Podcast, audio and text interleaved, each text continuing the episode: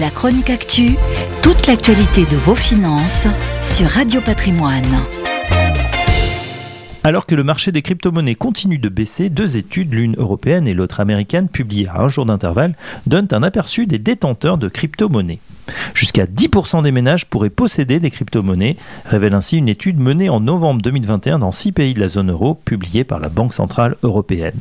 Ainsi, sur le podium des détenteurs des crypto-monnaies, ce sont les Pays-Bas avec 15% des Néerlandais qui possèdent des crypto-monnaies, suivis des Espagnols et des Italiens à égalité 12%, 10% des Belges, 9% des Allemands et, en dernière position, à peu près 6% des Français.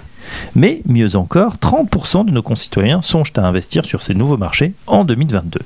De l'autre côté de l'Atlantique, ce sont 12% des Américains qui posséderaient des crypto-monnaies, et plus le revenu d'un ménage est élevé, plus il a tendance à en posséder.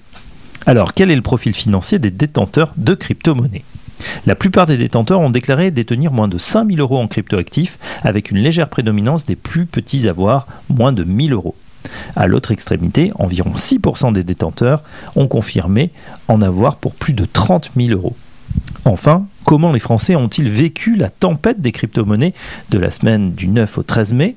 On le rappelle, le Bitcoin est alors passé sous la barre des 30 000 dollars, entraînant dans sa chute l'ensemble des crypto-actifs et la disparition de certaines d'entre elles, comme le Luna, qui ont perdu la quasi-totalité de leur valeur. Aujourd'hui, après cette tempête, ce mini-crack, les investisseurs se montrent déçus, mais face à cette crise inédite, les plus convaincus ne voient pas leur motivation remise en cause. C'est le signe d'un écosystème vivant qui se construit, dont certains acteurs brûlent et d'autres réussissent, réagit un investisseur. On ne voit pas quelque chose de très différent de la bulle Internet des années 2000. Il existe aujourd'hui trop de blockchain infrastructures, certaines vont mourir, c'est comme ça. On le rappelle, sur les crypto-monnaies, comme pour tous les investissements risqués, l'idée est bien sûr d'utiliser de l'argent dont on n'a pas besoin à court terme.